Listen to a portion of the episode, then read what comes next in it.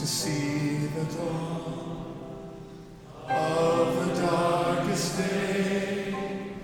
Christ on the road to Id pues y aprended lo que significa misericordia quiero y no sacrificio. Mateo 9, verso 13.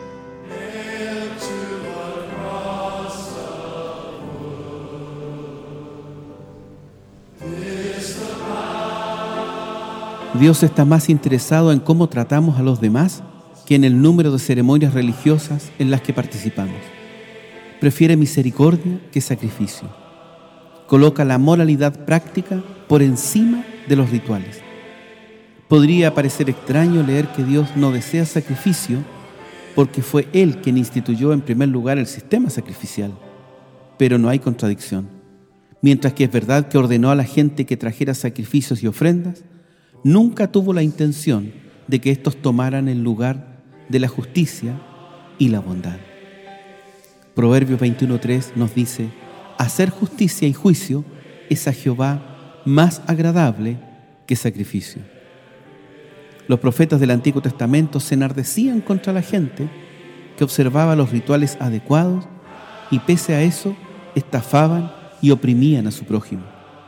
Isaías les advirtió que Dios estaba hastiado de sus holocaustos y de sus días de fiesta religiosos, mientras que oprimían al huérfano y a la viuda.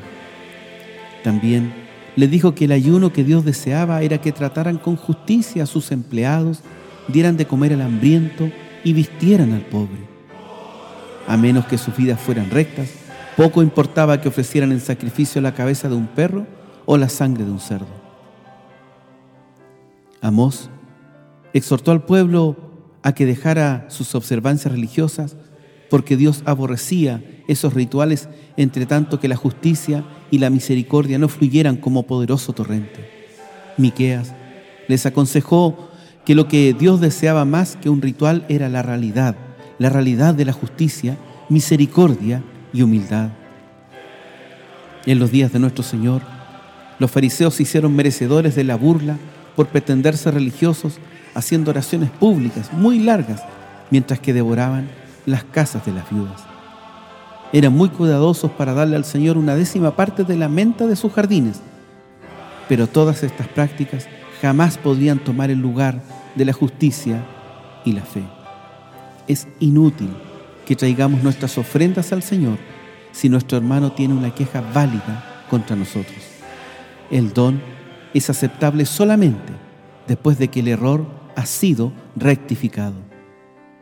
Asistir regularmente a la iglesia nunca servirá para encubrir los negocios deshonestos llevados a cabo durante la semana. De nada sirve regalar a nuestra madre una caja de bombones el Día de la Madre si la tratamos con desprecio durante el año. O obsequiar una camisa a nuestro Padre el Día del Padre si no le mostramos el amor y el respeto que merece el resto del tiempo. A Dios no lo engañamos con rituales o con la apariencia. Él ve el corazón y nuestra conducta día tras día.